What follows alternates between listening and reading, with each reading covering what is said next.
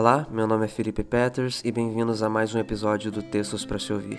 Esse é um conto sobre paixão, tesão e cereais coloridos. Ele se chama 1353 ou O Amor nos Tempos do Corona. Se possível, ouça com os dois fones.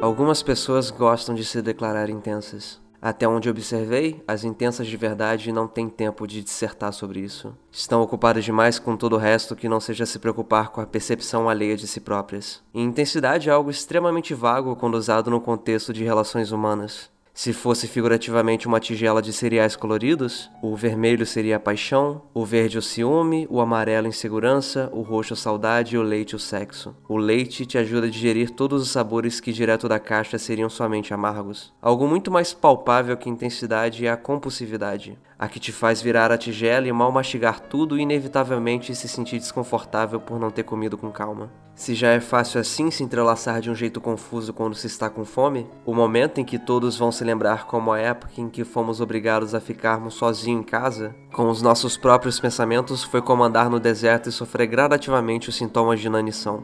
E assim vieram para muitos que não se sentiam completos os amores de pandemia, na palma de nossas mãos, os que deram vontade de higienizar o celular e então beijá-lo. Foi assim que eu a conheci, na minha mão, e eu na dela literal e em dado momento figurativamente. Os momentos foram acontecendo, o de se sentir feliz com uma conversa agradável, o de perceber o desejo mútuo de arrancar a roupa um do outro e a vontade de não deixar isso ser apenas uma sessão de flerte e de liberação de libido online.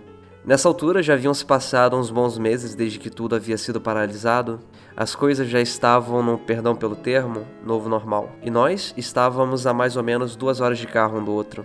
Tudo bem, como faríamos? Se encontrar no hotel e passar duas noites? Fechado. Fazia mais sentido eu ir na direção dela, e só aceitei ir porque sabia que ela teria vindo na minha se fosse o caso. Tão impulsiva e inconsequente quanto eu. Promissor. O dia de viajar chegou. A minha ansiedade, que às vezes atrapalha a tarefa simples, não era uma questão. Mesmo que fosse ser a primeira pessoa com quem eu fosse ter qualquer tipo de relação física desde que tocar os outros se tornou perigoso. E ela também estava bem. Não era novidade para nenhum dos dois o que estávamos fazendo. Isso ajuda sempre. Cheguei no horário, mas ela não. Se atrasou por motivos que sinceramente não importam. Mas pro meu eu sentado no lobby do hotel de máscara, cansado da viagem e precisando tomar um banho tanto pelos motivos normais quanto para tirar possíveis resquícios do vírus, foram duas horas de estresse contido. E se tem uma coisa que eu não sei fazer é pôr uma máscara de simpatia e alegria quando a minha vontade é de sair correndo e gritando as coisas que ficam pesando no peito. E ela, que não era menos do que muito esperta, percebeu isso ao chegar. Todo desejo e vontade agora era desconforto no elevador. Foi aí que eu tomei a escolha consciente de não deixar esse sentimento estragar algo que deu tanto trabalho para se criar uma oportunidade de conhecer e passar tempo com alguém com quem eu me identificava tanto. Era visível na expressão que ela estava se sentindo mal por atrasar atrasar. Por isso, quando entramos na porta do quarto 1353 e deixamos nossas coisas no chão, eu disse que ia tomar um banho. Peguei o maço de filtro vermelho, o isqueiro e liguei o chuveiro para ativar o exaustor e fechei a porta porque, afinal, quartos de hotel têm detectores de fumaça. Os banheiros não, pelo visto. Depois do cigarro, que de todos os seus detestáveis atributos abaixa a pressão e te acalma momentaneamente, o banho completou o serviço, tirando o cheiro desagradável, relaxando os músculos e assim a mente. Saí do banheiro renovado o suficiente para retornar à realidade com a perspectiva de viver algo leve, tranquilo e prazeroso. Ela ainda desviava um pouco o olhar e conversava, mas eu achei que duas pessoas que tinham sentido uma identificação tão forte e não tinham nenhuma timidez atrapalhando poderiam fazer muito melhor. Fui até a cadeira que ela estava, de toalha ainda, e me agachei apoiando os braços nas pernas dela. O rosto acentuado num ângulo em que nossos olhos se cruzaram e os olhares se tranquilizaram. O beijo que veio foi devagar, surpreendentemente carinhoso. Na cama era unanimidade que iríamos nos entender bem e a primeira vez foi boa. Isso não é um eufemismo. Só vejo como necessário literariamente guardar os adjetivos para as muitas outras vezes. A primeira vez com alguém é sempre mais para se despir de qualquer coisa que tenha te acompanhado até ali, para depois conversar na cama pelados sem vestígios de tensão. Vou fazer um tabaco. A voz dela era agradável, doce, grave, carioca. Eu vou com você fumar. Eu preferiria mesmo fumar um tabaco do que continuar no cigarro. Não é que faça bem, mas tem 4 mil químicos a menos. No relaxamento pós-sexo, observei o balé de seus dedos com a seda e sorri vendo a sua concentração. Fomos para o banheiro. Não acredito em misticismo, mas a sensação ali dentro era diferente. Provavelmente nós a fizemos assim. Conversamos de leve, passamos um pro outro tabaco e, sem surpresa, começamos a transar novamente, nos olhando através do espelho. Olhares que naquele momento eram a única coisa que existia. A partir daquele momento, nós estávamos dividindo muitas tigelas com leite até a boca e somente os cereais vermelhos, como morangos numa tarde de verão. Como a promiscuidade não necessariamente acompanha um condicionamento físico perfeito, houve muita conversa, conversa leve e troca de afetos, afetos leves. Algumas horas depois de termos subido o elevador sem muito o que conversar, estávamos abertamente impressionados um com o outro. A noite chegou e naturalmente o quarto tomou outra áurea.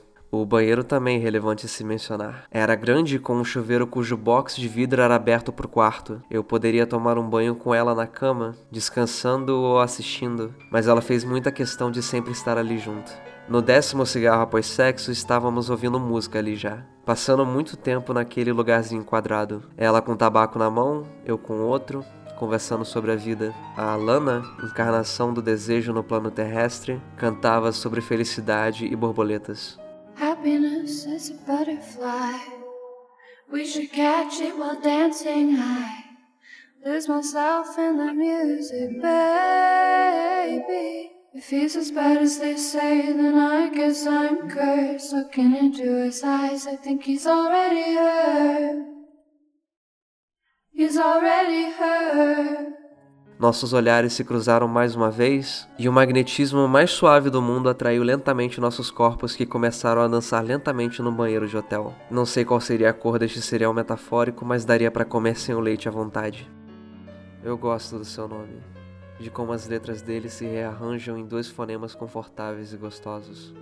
Eu jamais diria isso se não fosse verdade. Ela perguntou se eu falava sério e eu confirmei que sim. Eu acho que eu estou apaixonada disse ela sem qualquer preocupação. Normalmente seria um choque, uma confusão, mas fazia sentido, muito, mais do que deveria. Eu acho que eu também. Então, tudo certo, não é mesmo? Sim, tudo certo. E continuamos por mais muitas músicas. E estava tudo certo, tudo natural, tudo com gosto de novo. Como se a porta desse quarto de hotel fosse uma dimensão alternativa em que só as nossas duas chaves juntas pudessem abrir. E não é todo mundo que sequer tem uma chave para começar.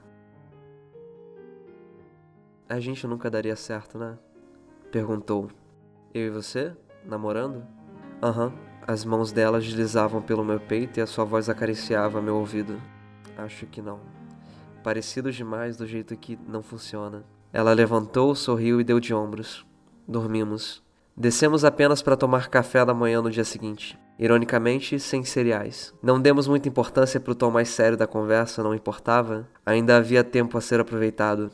Ao subir, a minha insônia foi por um momento curada. Pela primeira vez em muito tempo, dormi de tarde. E dormi de verdade, sem sono leve, colado de frente, com ar-condicionado desligado e com a escolha consciente de não sair dali de dentro. Valeu cada gota de suor na parte interna do joelho. O dia se repetiu tão bom quanto ou ainda melhor que o anterior. No fim da última noite estávamos tranquilos, relaxados e satisfeitos na nossa própria realidade particular. Talvez se eu tivesse pensado mais sobre tudo, teria sido mais difícil fazer o check-out, mas eu não estava pensando muito fazia tempo. E agora? Não sei. Acho que a gente vai descobrir. É? Sim, acho que vamos. Mas foi incrível. Foi sim. Abaixei a máscara da moça e dei um último beijo demorado. Em outro momento depois, ela me disse que se sentiu meio desnorteada ao ir embora. Eu ainda tinha que pegar um ônibus. Como dito antes, a insônia não me deixa pegar no sono pesado. Em ônibus e aviões, normalmente ele vem bem leve e o sonho é sempre o mesmo. Quase que uma alucinação lúcida onde eu estou no meu habitat natural, deitado na cama com o notebook no colo. Dessa vez, eu estava na cama com ela, abraçado e em paz.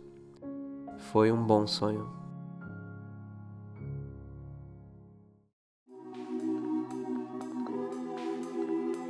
Olá pessoal, espero que vocês tenham gostado desse texto. Não esquece de conferir se você assinou o podcast aqui no Spotify. Aproveita e avalia também as estrelinhas que vai ajudar muito o projeto. Me segue lá no Instagram em peters.felipe e é basicamente isso. Até o próximo episódio. Tchau.